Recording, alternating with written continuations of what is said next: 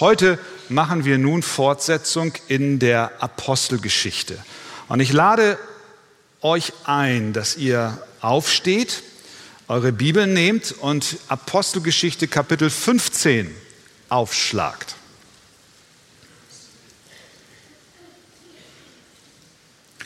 Apostelgeschichte 15. Wir lesen da zwei Verse und werden dann im Laufe der Predigt das Kapitel so gut es geht, abdecken. Und aus Judäa kamen einige herab und lehrten die Brüder. Wenn ihr euch nicht nach dem Gebrauch Moses beschneiden lasst, so könnt ihr nicht gerettet werden. Da nun Zwiespalt aufkam und Paulus und Barnabas eine nicht geringe Auseinandersetzung mit ihnen hatten, bestimmten sie, dass Paulus und Barnabas und einige andere von ihnen wegen dieser Streitfrage zu den Aposteln und Ältesten nach Jerusalem hinaufziehen sollten. Und wie es weitergeht, erfahren wir im Laufe der Predigt. Wir sagen erstmal Amen zum Wort Gottes und wir nehmen Platz.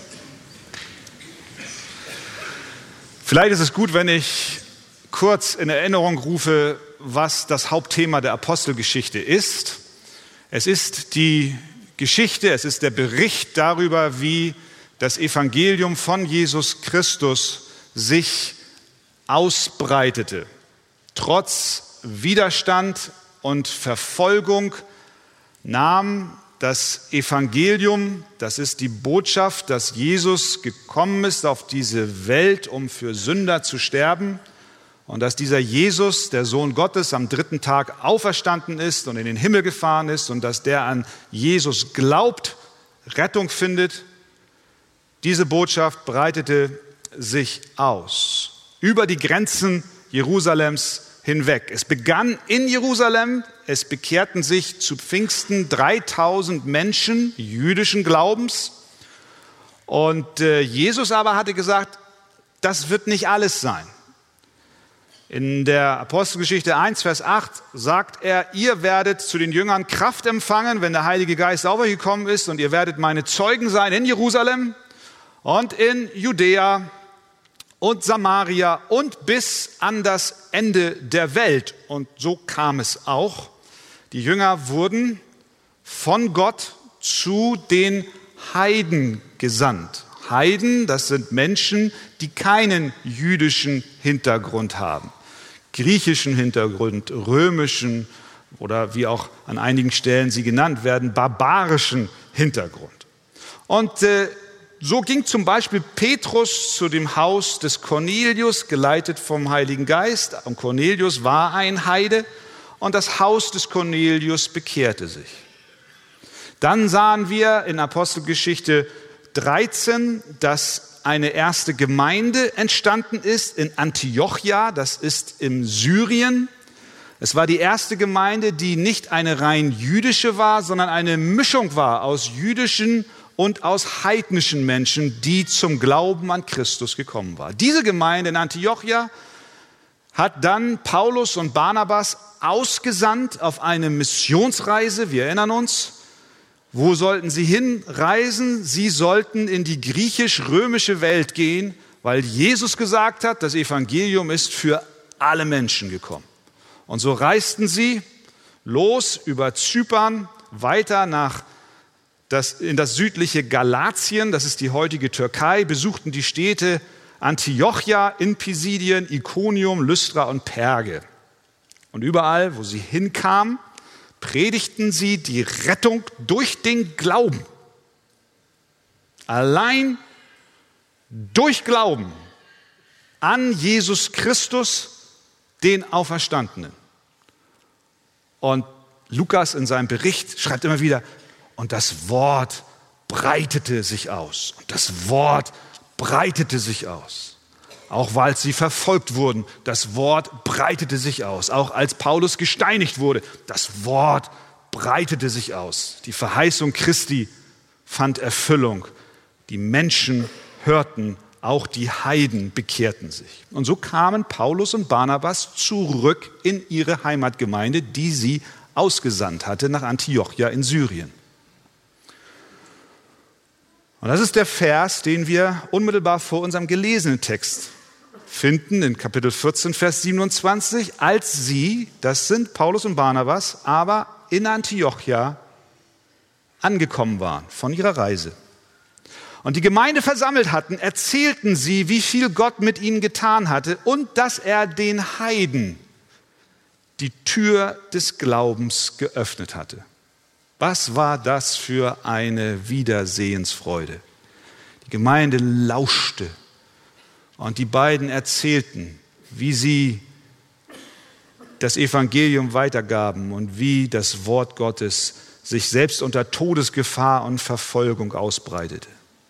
Und dann heißt es weiter, und Paulus und Barnabas verbrachten dort in Antiochia eine nicht geringe Zeit mit den Jüngern. So weit, so gut. Aber wie es oft der Fall ist, dauert es auch hier nicht lange, bis die Einheit und die Freude in der Gemeinde in Antiochia schwer getrübt wurde. Denn, wie wir gelesen haben in Vers 1, Kapitel 15, es kamen einige aus Judäa, offensichtlich aus der jüdisch stammenden Gemeinde. Es kamen Menschen dorthin, nach Antiochia, um die Christen dort negativ zu beeinflussen. Paulus nennt diese Männer oder diese Menschen, die nach Antiochia kamen und Unfrieden brachten, im Galaterbrief eingeschlichene falsche Brüder. Die sagten zu den Heidenchristen in Antiochia, Vers 1, wenn ihr euch nicht nach dem Gebrauch Moses beschneiden lasst, so könnt ihr nicht gerettet werden. Das war eine Bedrückung für die Gläubigen. Bisher hatten sie doch von Paulus gelernt, dass allein der Glaube, allein der Glaube an das vollbrachte Werk Christi auf Golgatha genügt, um Rettung zu haben, um Vergebung der Schuld zu erlangen. Doch nun wurden sie verunsichert, denn die Judäer behaupteten, dass der Glaube an Christus nicht genug sei, um gerettet zu werden, sondern dass sie diesem Glauben nicht nur die Beschneidung hinzufügen müssten, sondern auch noch die Befolgung des jüdischen Gesetzes, des Zeremonialgesetzes. Denn in Vers 5 später sagen dieselben Leute, man muss sie, die Heidenchristen, beschneiden und ihnen gebieten, das Gesetz Moses zu halten. Das war eine Forderung, die immense Auswirkung hat, wenn man ihr dann nachgibt. Zum einen stand die Einheit der Christen auf dem Spiel und die Zukunft der weltweiten Gemeinde Jesu. Denn wir müssen verstehen, dass die Christen mit dem jüdischen Hintergrund natürlich Fragen hatten in Jerusalem, was sie denn mit Heiden machen sollten, die sich nun auch bekehrten. Sie kannten aus ihrer Vergangenheit, dass es dort eine Art Zweiklassensystem gab. Das war zum Beispiel im Tempel so. Es gab den Vorhof der Heiden und dann gab es den inneren Hof, wo nur die Juden hinkommen durften. Die Frage, die sie hatten, war, was machen wir jetzt mit Heiden, die wir im Tempel immer anders behandelt haben. Was machen wir mit denen, wenn die zu dem Glauben an Jesus Christus kommen, den wir jetzt auch haben? Müssen wir sie auch in einer Zweiklassengesellschaft behandeln? Die Entwicklung im Neuen Testament war aber eine andere. Die neutestamentliche Gemeinde gibt so etwas wie eine Zweiklassengesellschaft nicht her. Alle Christen, egal ob Juden, oder Samariter oder Römer oder Griechen oder Barbaren wurden als gleichwertig angesehen und hatten denselben Status und Stand in der Gemeinde. Es gibt keinen Vorzug für Juden oder Griechen, Männer oder Frauen. Vor dem Kreuz sind alle Menschen gleich. Deswegen schreibt Paulus im Galaterbrief 3, Vers 28, da ist weder Jude noch Grieche, da ist weder Knecht noch Freier, da ist weder Mann noch Frau, denn ihr seid alle einer in Christus Jesus. Amen. Aber dieser Umgang mit den Heiden wurde von einigen Christen jüdischer Herkunft argwöhnisch beobachtet. Sie meinten nun, dass der Glaube der Heiden nicht ausreicht. Um in die Familie Gottes aufgenommen zu werden, müssen diese Heiden auch beschnitten werden und müssen auch den Geboten des mosaischen Gesetzes Folge leisten. Und dies machten sie zu einer unabänderlichen Forderung und kamen nach Antiochia und bedrückten die Gemeinde.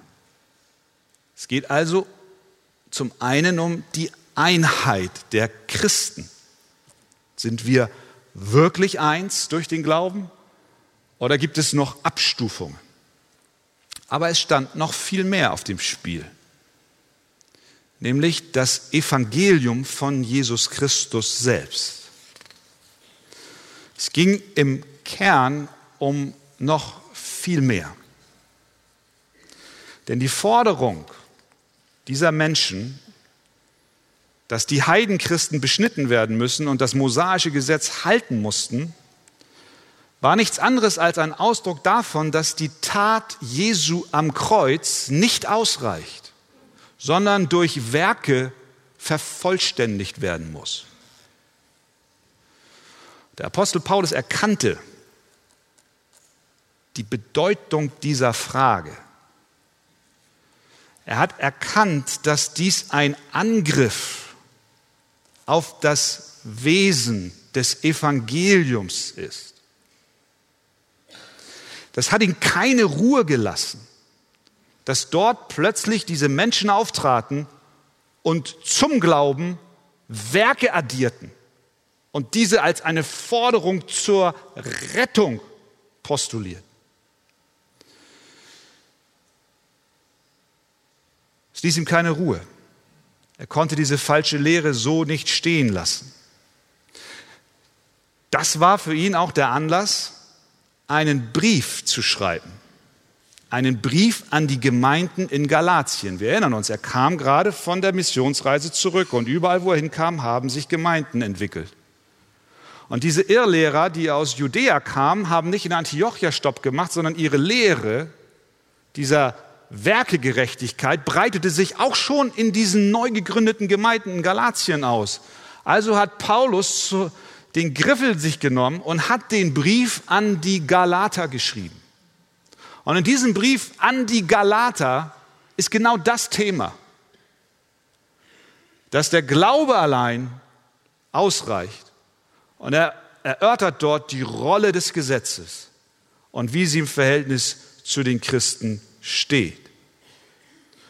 Und in diesem Brief an die Galater, und da sehen wir, wie ernst es ihm in dieser Frage war. Und deswegen ist diese Frage auch heute für uns nicht eine zweitrangige, sondern eine zentrale.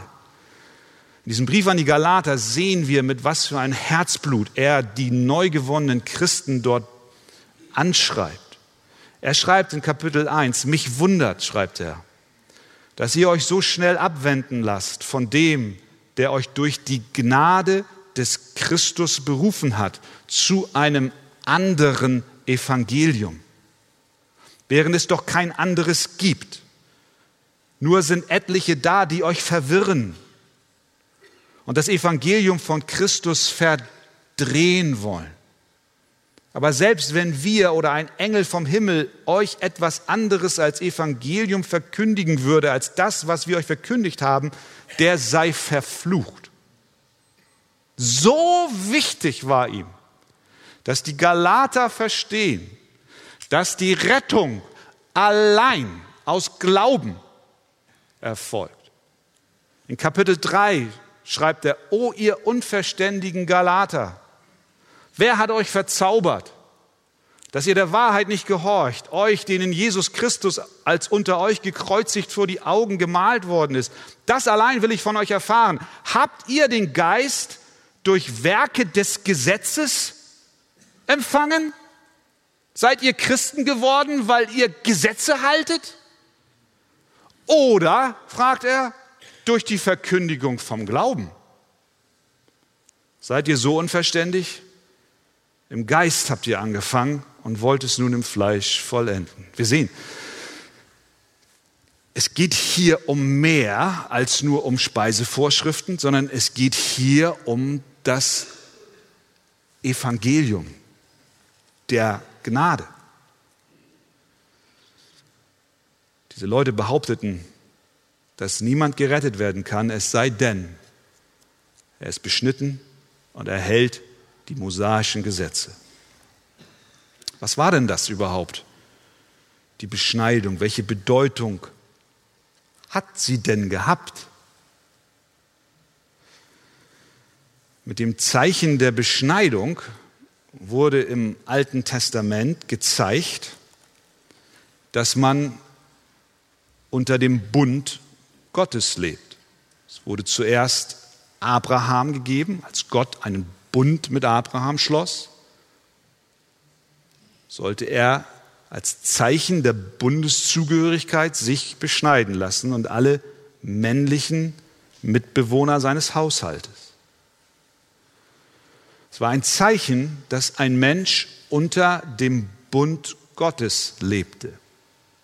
Und dieser Bund, den Gott mit den Menschen schloss, der durch Mose in 5. Mose noch einmal dem Volk Israel vor Augen gestellt wurde, als er ihnen die, die zehn Gebote noch einmal gab. Und dort legte er ihnen Segen und Fluch vor, zwei Optionen. Das waren Folgen des Bundes. Bist du gehorsam dem Bund gegenüber, dann bist du gesegnet, wenn du die Verpflichtungen erfüllst. Bist du nicht gehorsam, dann soll Fluch über dich kommen. 5. Mose 28. Mose sagt, es wird aber geschehen, wenn du der Stimme des Herrn, deines Gottes, wirklich gehorchst und darauf achtest, alle seine Gebote zu tun, die ich dir heute gebiete, dann wird dich der Herr dein Gott als höchstes über alle Völker der Erde setzen. Der Herr wird dich als heiliges Volk für sich bestätigen, wie er dir geschworen hat, wenn du die Gebote des Herrn deines Gottes hältst und in seinen Wegen wandelst. Das ist der, die Segensfolge wenn der Bund gehalten wird. Aber es gibt auch eine negative Folge, wenn der Bund nicht gehalten wird. Gott weiter. Es wird aber geschehen, wenn du der Stimme des Herrn deines Gottes nicht gehorchst, sodass du alle seine Gebote und Satzungen nicht bewahrst und tust, die ich dir heute gebiete, so werden all diese Flüche über dich kommen und dich treffen. Und dann gibt es eine lange Liste an Flüchen. Und für einen Juden, der unter diesem Bund lebte, war das Zeichen, dass er unter diesem Bund lebte, mit den Segens- und mit den Fluchverheißungen, dass er beschnitten war. Und nun kommen diese Menschen aus Judäa und sagen diesen Christen, ihr müsst euch beschneiden lassen und diese Gebote halten, von denen Mose hier spricht. Ihr müsst zurück unter diesen Bund. Paulus lehrt im Galaterbrief, dass Christus, weil wir versagt haben, die Gebote Gottes zu halten, dass Christus sich stellvertretend für den Glaubenden dem Gesetz und dem Gebot des Mose untergeordnet hat und für uns zum Fluch wurde weil niemand in der Lage ist, dieses Gebot und Gesetz zu halten, ist unabweichlich der Fluch auf uns. Aber das Evangelium sagt uns, dass Jesus Christus gekommen ist und für uns zum Fluch wurde. Paulus Galater 3, Vers 13. Christus schreibt er, hat uns losgekauft von dem Fluch des Gesetzes indem er ein Fluch wurde um unseretwillen, denn es steht geschrieben, verflucht ist jeder, der am Holz hängt.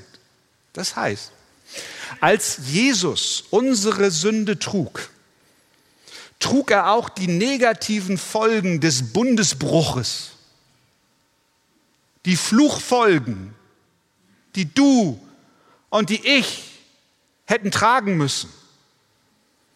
Und als ein Jude in diesen Bund mit Gott durch die Beschneidung kam, sagte er mit anderen Worten, wenn ich versage im Halten des vollkommenen Gesetzes Gottes, dann hat Gott alles Recht, dass ich verflucht werde. Aber Jesus kam und unterwarf sich dem Gesetz und Gebot, und zwar in jedem einzelnen Punkt.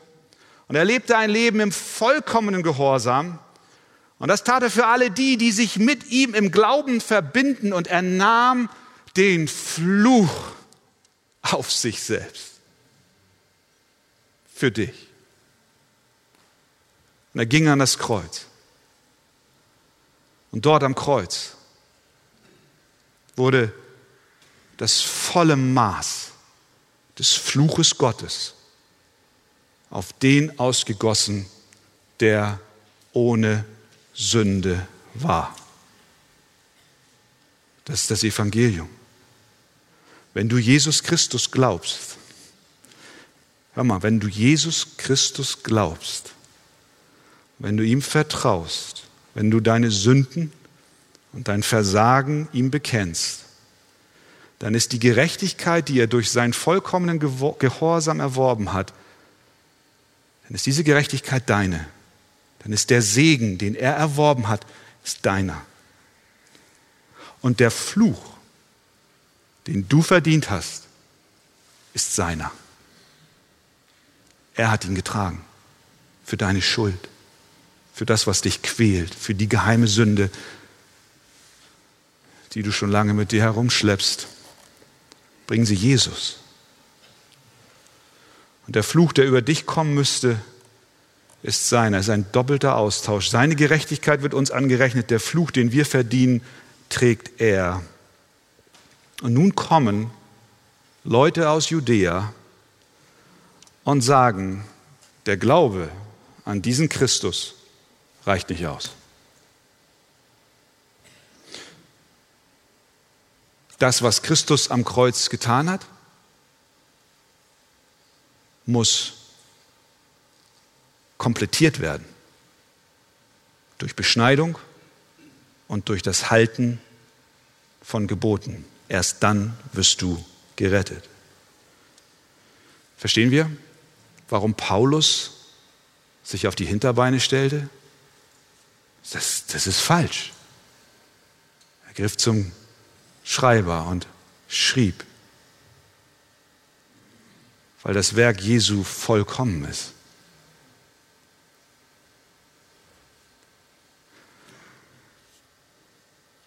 Ich glaube, diese Frage ist nicht nur ein Problem der damaligen Zeit. Ich glaube, vielen Menschen, Millionen von Menschen geht es heute genauso.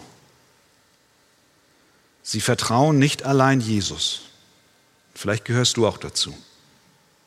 Sie vertrauen nicht allein Jesus, sondern setzen einen Teil ihrer Hoffnung immer noch auf ihre eigenen Werke. Sie setzen ihre Hoffnung auf ihre Beschneidung. Damit meinen sie ihr eigenes Verhalten, ihre eigenen Errungenschaften. Das ist der Grund, warum viele Menschen glauben, sie seien gut genug, um in den Himmel zu kommen. Aber wie kommen wir in den Himmel? Warum sollte Gott mich in den Himmel hineinlassen? Die einzige gültige Antwort lautet, weil ich mein Vertrauen ganz allein auf Jesus Christus gesetzt habe. Die Haltung der Menschen damals ist auch heute noch präsent. Sie ist überall zu finden. Wie oft wird den Menschen gesagt, dass sie lediglich ein ordentliches, anständiges Leben führen müssen, um in den Himmel zu kommen. Wie oft wird auf gute Werke verwiesen und auf ein anständiges Leben. Natürlich stimmt es, wenn du ein gutes Leben führst, dann brauchst du Jesus und sein Evangelium nicht. Denn das Evangelium ist für Menschen da, die kein gutes und kein ordentliches Leben führen, sondern die erkennen, dass das, was sie führen, nicht ausreicht. Jesus selber hat gesagt, nicht die Gesunden brauchen den Arzt, sondern die Kranken, die, die eingestehen, dass alles, was ich bringe, durch Sünde verschmutzt ist. Ich bin nicht gekommen, sagt Jesus, Gerechte zu berufen, sondern Sünder zur Buße. Manch einer argumentiert und sagt, weißt du, ich habe niemals jemand umgebracht. Das ist gut. Ein anderer sagt, ich habe nie Ehebruch begangen. Das ist auch gut. Ich habe niemals gestohlen. Mein Leben ist in Ordnung. Sie denken wie die Menschen damals in Judäa. Aber haben wir das wirklich nicht? Haben wir nicht das Gebot, du sollst nicht töten, doch gebrochen? Wenn wir Jesus und seine Auslegung dieses Gebotes verstehen? Matthäus 5, Jesus sagt, ihr habt gehört, dass zu den Alten gesagt ist, du sollst nicht töten. Wer aber tötet, der wird dem Gericht verfallen sein. Ich sage euch aber, jeder, der seinem Bruder ohne Ursache zürnt, wird dem Gericht verfallen sein. Wer aber zu seinem Bruder sagt, Raka, das heißt äh, übersetzt Hohlkopf, der wird dem Hohen Rat verfallen sein. Wer aber sagt, du Narr, der wird dem höllischen Feuer verfallen sein. Haben wir niemals Ehebruch begangen? Jesus sagt, ich sage euch, wer eine Frau ansieht, um sie zu begehren, der hat in seinem Herzen schon Ehebruch mit ihr begangen. Haben wir niemals gestohlen? Wie sieht es mit der Reputation unseres Nächsten aus? Wie sieht es mit dem Ruf unseres Nachbarn aus? Haben wir nicht vielleicht doch schon mal gelästert, falsch Zeugnis abgelegt über einen in unserem Umfeld, geklatscht, getratscht, ihn in Verruf oder in einem schlechten Licht stehen lassen? Ein junger Mann kam einmal zu Jesus und fragte, Meister, was soll ich tun, um das ewige Leben zu haben? Mit anderen Worten, welche Werke soll ich tun?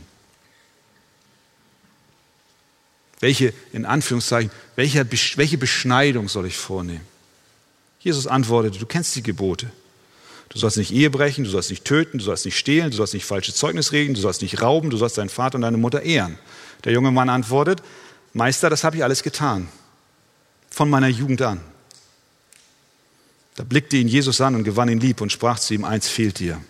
Mit anderen Worten, all diese deine Werke reichen nicht aus.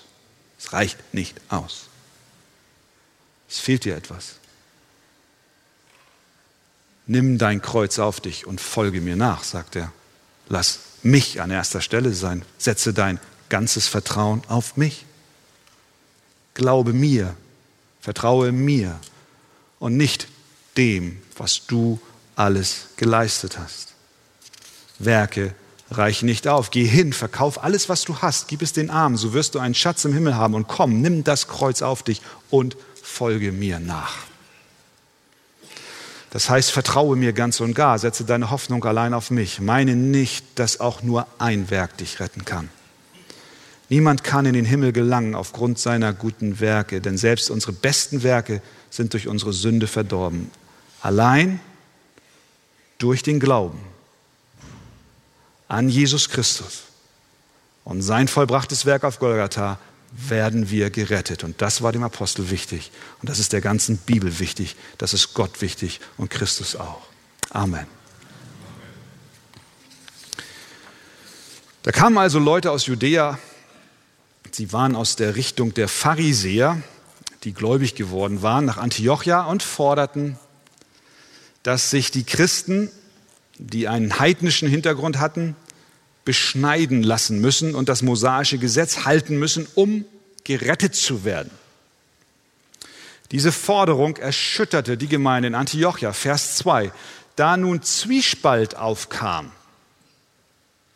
und Paulus und Barnabas eine nicht geringe Auseinandersetzung mit ihnen hatten, bestimmten sie, dass Paulus und Barnabas und einige andere von ihnen wegen dieser Streitfrage zu den Aposteln und Ältesten nach Jerusalem hinaufziehen sollten. Sie versammelten sich dann also in Jerusalem, um dort diese Frage mit den Aposteln und Ältesten der Muttergemeinde zu besprechen. Dort fand das erste sogenannte Apostelkonzil statt. Vor diesem Konzil schrieb Paulus noch einen Brief an die Gemeinden in Galatien, die er auf seiner ersten Missionsreise gegründet hatte. Denn die Christen dort, haben wir gehört, haben sich auch von dieser Irrlehre verunsichern lassen. Paulus nahm dies zum Anlass, ihnen einen Brief zu schreiben, der genau dieses Thema zum Hauptgegenstand hatte.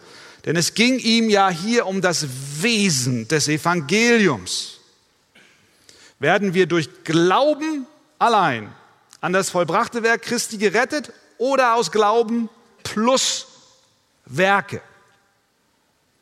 Wie sehr diese Sache den Apostel Paulus bewegte, erkennen wir, wenn wir den Galaterbrief lesen. Er weist dort mit deutlichen Worten die Christen zurecht und führt sie zum Evangelium der Gnade zurück. Vers, Kapitel 3, Vers 11 im Galaterbrief schreibt er zum Beispiel, dass aber durch das Gesetz niemand vor Gott gerechtfertigt wird, ist offenbar. Denn der Gerechte wird aus Glauben leben. In seinem Brief erwähnt Paulus auch, dass sich diese Irrlehre nicht nur in Antiochia, nicht nur in Galatien verbreitet hat und in Antiochia, sondern auch unter den geistlichen Leitern.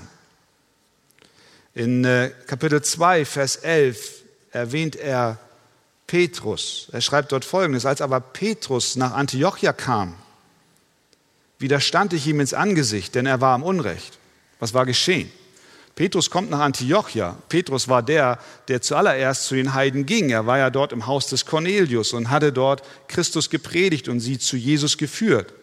Paulus berichtet im Galaterbrief, dass dieser Petrus nach Antiochia kam und sich gemäß seiner Überzeugung auch verhalten hat. Er hatte Gemeinschaft mit den Heiden. Er aß mit ihnen, was einem Juden eigentlich nicht gestattet war. Er war mit ihnen in einem Haus, sie trafen sich. Aber dann kam plötzlich diese Irrlehrer aus Judäa und verunsicherten die Gemeinde und sogar Petrus ließ sich einschüchtern. Er sagt, Paulus schreibt, bevor nämlich etliche kamen, aß Petrus mit den Heiden. Als sie aber kamen, zog er sich zurück und sonderte sich von ihnen ab, weil er die aus der Beschneidung fürchtete.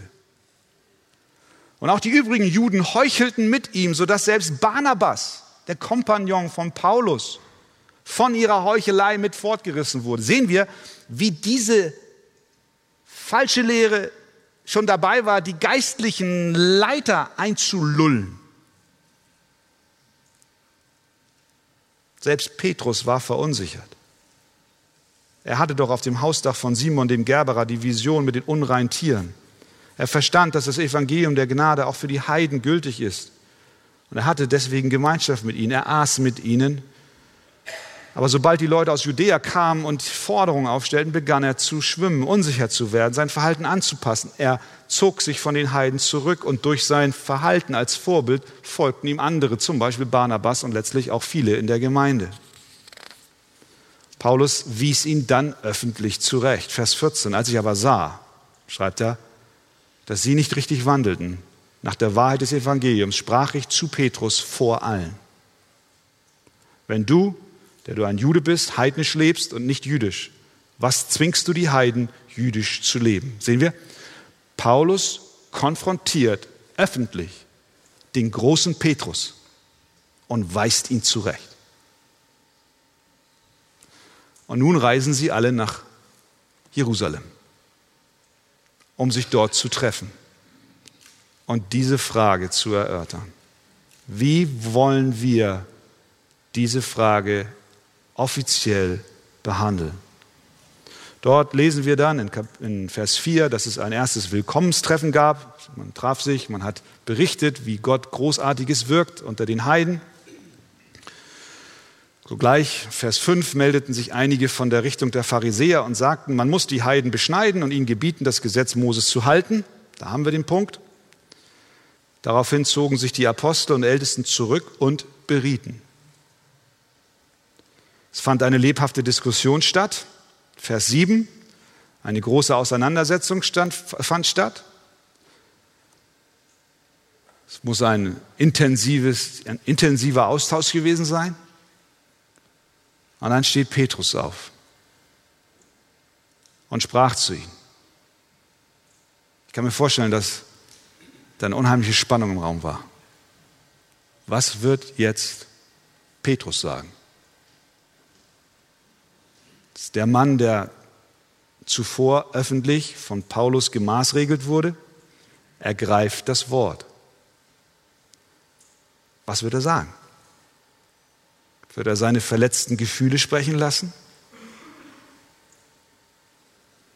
Schließlich war er der Mann, der respektiert war, vielleicht sich auch ein Stück weit gedemütigt fühlte durch die Korrektur des Paulus in aller Öffentlichkeit. Er hätte allen Grund, verärgert und verschnupft zu sein, er könnte auch versuchen, sich zu profilieren und sein Ansehen wiederherzustellen sich gegen den Apostel stellen? Petrus sagt Folgendes. Ihr Männer und Brüder, Vers 7. Ihr wisst, dass Gott lange vor diesen Tagen mitten unter uns die Heiden erwählt hat, dass sie durch meinen Mund das Wort des Evangeliums hören und zum Glauben kommen sollten. Und Gott der die Herzen kennt, legte für sie Zeugnis ab, indem er ihnen den Heiligen Geist gab, gleich wie uns.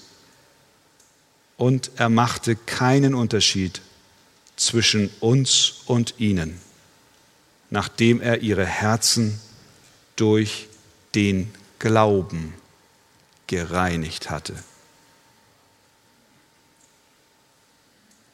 Er hat ihre Herzen durch den Glauben gereinigt. Er sagt, Gott kennt die Herzen. Es geht nicht um eine äußere Beschneidung, sondern um eine innere. Es geht um eine Erneuerung von innen und nicht um Zeichen von außen. Petrus sagt auch, dass damit deutlich ist, dass es im Reich Gottes keine Zweiklassengesellschaft gibt, keinen Unterschied zwischen Juden und Heiden. Alle werden auf der gleichen Grundlage angenommen.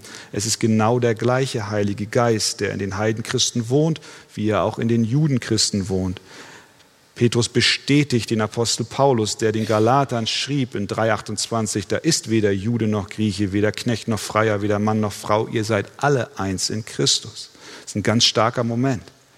Petrus steht auf. Er spielt nicht die beleidigte Leberwurst. Er versucht sich nicht zu rehabilitieren und zu verteidigen, dass er vor der falschen Lehre zurückgewichen war. Nein, er stellt sich ganz bewusst selbst in den Hintergrund und lässt die Sache des Herrn, die Sache des Evangeliums sein Hauptanliegen sein. Er besitzt Größe, in diesem entscheidenden Moment sich hinter dem zu stellen, der ihn öffentlich gemaßregelt hat, nicht weil er vor Paulus kuschte, sondern weil er um die Wahrheit wusste, dass wir allein durch den Glauben Rettung finden. Und da dürfen wir uns alle prüfen, ich zuallererst. Ist die Sache des Herrn mir wichtiger als meine persönliche Befindlichkeit? Ist die Wahrheit Gottes mir mehr wert als mein Ansehen vor Menschen. Petrus ist uns hier ein Beispiel. Petrus weiter. Weshalb versucht ihr denn jetzt Gott? Indem ihr ein Joch auf den Nacken der Jünger legt, den Heidenchristen, das weder unsere Väter noch wir tragen konnten. Wisst ihr nicht, wie das Gesetz uns geknechtet hat? Wir leben durch den Glauben in einer neuen Freiheit. Nicht, dass das Gesetz mit Füßen getreten wird, aber Christus ist es, der es für uns erfüllt hat. Vers 11, vielmehr glauben wir, dass wir durch die Gnade des Herrn Jesus Christus gerettet werden, auf gleiche Weise wie jene. Das sind übrigens die letzten Worte, die Lukas in der Apostelgeschichte von Petrus erwähnt und zitiert. Das sind gewichtige Worte. Vers 12. Da schwieg die ganze Menge und hörte Barnabas und Paulus zu. Paulus und Barnabas gaben dann Bericht und übernahmen von ihren Missionsreisen. Und schließlich übernahm der Vorsitzende des Konzils, der Leiter der Gemeinde in Jerusalem, der Halbbruder Jesu und Apostel Jakobus das Wort. Er war ein guter Versammlungsleiter. Er erinnert, dass Gott selbst es war, der sie zu den Heiden geführt hat. Vers 13. Ihr Männer und Brüder, hört mir zu. Simon, das ist Petrus, hat erzählt, wie Gott zuerst sein Augenmerk darauf richtete, aus den Heiden ein Volk für seinen Namen anzunehmen. Jakobus als Versammlungsvorsitzender benutzt hier diese jüdischen Vokabeln. Hören wir das? Gott hat zuerst sein Augenmerk darauf gerichtet, aus den Heiden ein Volk für seinen Namen anzunehmen. Er spricht von den Heiden als ein Volk für Gottes Namen. Bisher war Israel das Volk Gottes. Nun macht Jakobus deutlich, dass nicht die Beschneidung ausschlaggebend ist, um zum Volk Gottes zu gehören, sondern dass der Weg auch für Heiden durch den Glauben an Christus offen steht und sie zum Volk Gottes gehören. Deswegen singen wir Volk Gottes, komm, zieh deine Rüstung an, hör den Ruf und folge Christus.